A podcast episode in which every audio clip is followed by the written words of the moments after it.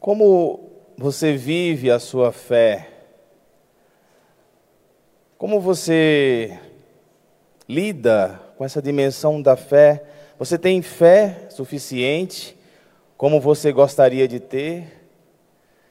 Como você faz para aumentar a sua fé? Ou o que você entende por fé? Nós falamos sempre, né, eu tenho fé, eu preciso aumentar a minha fé, você tem que ter fé, mas o que é de fato a fé? O que muda na minha vida ter mais fé ou menos fé? Por que tenho que ter fé na minha existência? Creio que a palavra de Deus vai nos ajudar nisso. Porque essa foi uma pergunta ou um pedido que os discípulos fizeram a Jesus aumenta a nossa fé. Se os discípulos dizem aumenta a nossa fé, é porque alguma fé eles já tinham.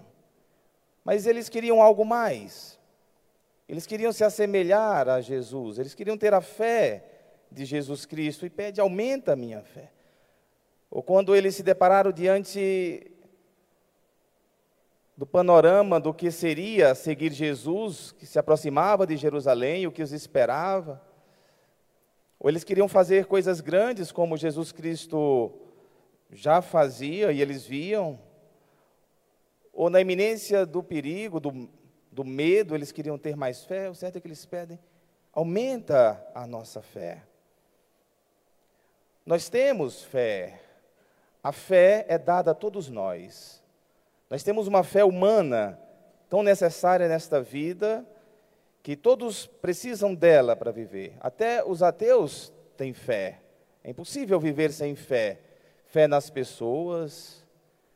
Quando você entra, por exemplo, num avião, você tem que ter fé no piloto que ele vai te levar até o destino. Né? Fé é uma dimensão humana inata que é necessário crer, né, de alguma forma, para, para a gente sobreviver. Agora, há uma fé divina que é capaz de tocar essa fé humana e você pode ser levado a fazer coisas extraordinárias. A fé divina potencializa o que você já tem, potencializa a sua fé humana, inata, necessária. E a fé divina vem de Deus.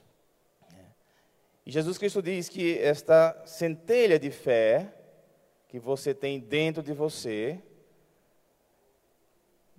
bem usada, crendo, te leva a fazer coisas até impossíveis. E aí é o exemplo que ele dá. Se vós tivesseis fé, mesmo pequena como um grão de mostarda, poderíeis dizer a esta moreira: arranca-te daqui e planta-te no mar, e ela vos obedeceria. Olha a imagem que Jesus Cristo dá é uma imagem absurda, é um exemplo absurdo, como Jesus Cristo gosta de fazer, chocar. Mas ele quer chocar para ensinar, para chamar a atenção. Grão de mostarda era a menor semente conhecida naquele tempo. A menor semente, ele já choca aí. Se você tiver fé do tamanho de uma da semente de mostarda, poderíeis dizer a esta moreira: a moreira, a árvore que eles conheciam, que tinha as raízes mais profundas e que iam mais longe. Então, arrancar uma moreira no tempo de Jesus, que não tinha as máquinas que nós temos hoje, era uma tarefa de muitos homens. Então, imagina arrancar uma moreira, a imagem que Jesus Cristo usa, e ele vai mais longe. Você poderia dizer a esta moreira, que é difícil de arrancar, né, arranca-te daqui e planta-te no mar. Outra, outra imagem absurda. Quem é que planta uma moreira no mar? Impossível plantar algo dentro do mar, ainda mais uma moreira. Olha outra coisa absurda. E ela vos obedeceria. Jesus Cristo está dizendo: vocês podem fazer coisas grandes. Vocês podem fazer coisas que para este mundo e para esta para a nossa realidade humana seria impossível, e vocês podem. Vocês podem ir muito mais longe do que vocês imaginam. Vocês podem fazer coisas maiores do que vocês poderiam fazer se não tivessem fé. Em outro evangelho, Jesus Cristo diz: Vocês farão coisas maiores das que eu faço. Olha um que Jesus Cristo diz: Vocês poderão fazer coisas se tiverem fé maiores das que eu faço. Ele nos dá um poder extraordinário. Se lançar, crer nesta palavra, é crer no próprio Cristo que nos diz isso, que nos garante isso. E quantos exemplos nós temos de pessoas que, mesmo na sua fragilidade, tiveram fé e alcançaram coisas extraordinárias na vida e para a humanidade. Eu estava pensando, por exemplo, num exemplo bem próximo nosso, que é a irmã Dulce, que eu acho uma das histórias mais extraordinárias de santidade que nós temos aqui no Brasil. Aquela irmã frágil, com um só pulmão, que não dormia numa cama, e sim numa cadeira, dormia poucas horas por noite. Aquela senhora tão simples e humilde, aquela irmã, ela simplesmente por meio da sua fé construiu um império social em Salvador, um imenso hospital com várias é, com, vários, com várias ações, tanto para crianças, para idosos, para é, deficientes mentais, pessoas com deficiência mental, enfim, um, um, algo gigantesco, que como eles dizem, que tudo começou num galinheiro, foi onde ela pôde ficar, porque cada lugar que ela ia dizia aqui não, aqui não, aqui não, e ela disse, então vou, comer, vou fazer no, meu, no galinheiro do convento. E ali nasceu esta obra extraordinária, e neste mês ela será canonizada. Gente, o que é isso senão uma fé poderosa que aquela mulher pôde vivenciar, crer e fazer tudo isso? E todos nós, você tem dentro essa centelha, este poder, esta fé que o próprio Cristo nos deu nos dá e nos motiva. Agora, não fique pensando, ah, mas eu não tenho uma fé de irmã Dulce. Como é que eu faço, então? Eu posso mostrar para você que todos nós vivemos por fé, que você vive por fé, que graças à fé você conseguiu superar aquela situação difícil em família, graças à fé você conseguiu é, ter forças para superar uma perda de um ente querido.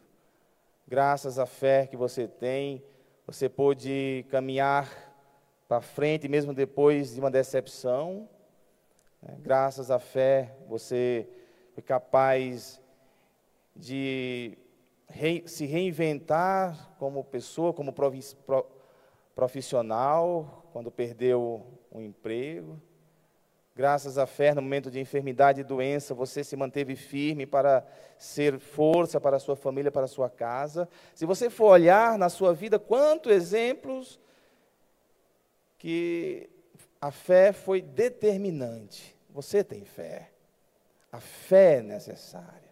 Aumentá-la, então, vai nos fazer ainda mais fortes para vivermos nesse mundo que é cheio de imprevisibilidade, de imprevistos. Quando temos, eu gosto de dizer, quando nós temos o depósito da fé, e São Paulo diz aqui é, na sua carta, ele, ele fala do depósito é, da fé. Né? Nós temos o depósito da fé, que na hora que a gente mais precisar, é ela que vai nos sustentar, que vai nos manter, que vai nos, nos levar para frente, vai nos levantar, nos reerguer. Né? Na primeira leitura do, li do livro da profecia de Abacuque, nós temos aqui um profeta que está aflito nas ausências de Deus, nas demoras de Deus. Como é que você vive as, a ausência de Deus, as demoras de Deus? É algo que todo cristão tem dificuldade de lidar. Eu não sei explicar para vocês, mas Deus parece que em alguns momentos da nossa vida se ausenta. Que em alguns momentos da nossa vida eh, tem algumas demoras que nós não entendemos, mas é a pedagogia de Deus. E o profeta Abacuque, ele fica é, bem impressionado diante dessa ausência, quando ele diz: Senhor, até quando clamarei sem me atenderes? Parece que não me escutas. Até quando devo gritar a ti violência sem me socorreres? Por que me fazes ver iniquidades quando tu mesmo vês as maldades?